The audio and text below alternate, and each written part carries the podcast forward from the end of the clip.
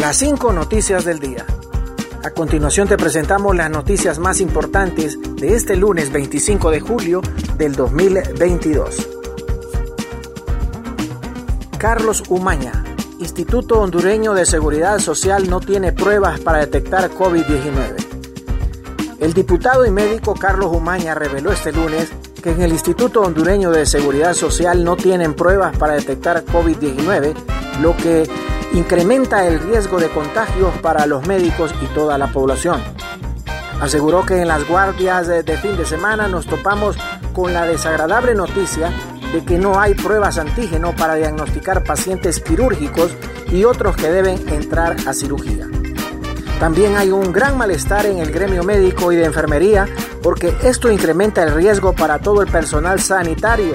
No se hizo ninguna prueba de COVID, solo se están tratando los pacientes como sospechosos. Tribunal Superior de Cuentas detecta indicios de estafa millonaria en proyecto de letrinas a cargo de dos ONGs. El Tribunal Superior de Cuentas presentó este lunes un informe donde revela indicios de estafa en millonario proyecto de construcción de letrinas domiciliarias a cargo de dos ONG que iban a beneficiar a mil familias pobres de los departamentos de Choluteca y de Valle. El ente Contralor notificó tres informes derivados de la investigación especial efectuada por la Dirección de Participación Ciudadana al proceso de transparencia de fondos públicos a la Fundación Unidos por una Honduras Mejor y su ejecución por el periodo comprendido del 1 de marzo del 2016 al 31 de enero del 2022. Asimismo, sobre la ejecución del convenio de cooperación técnica suscrito entre la Secretaría de Agricultura y Ganadería, Emprendesur y la Fundación Hondureña de Desarrollo Comunitario, correspondiente al periodo del 13 de noviembre del 2017 al 30 de marzo del 2022.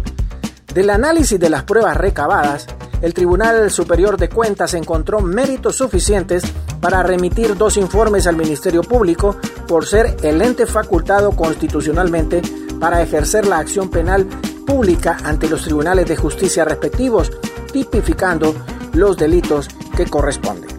Continuamos con las noticias en las cinco noticias del día. Embajadora de Estados Unidos ante la ONU visitará Honduras. La embajadora de los Estados Unidos ante la Agencia de las Naciones Unidas para la Agricultura y la Alimentación en Roma, Cindy H. McCain, visitará Honduras el 27 de julio y permanecerá en el país hasta el 30 de este mes.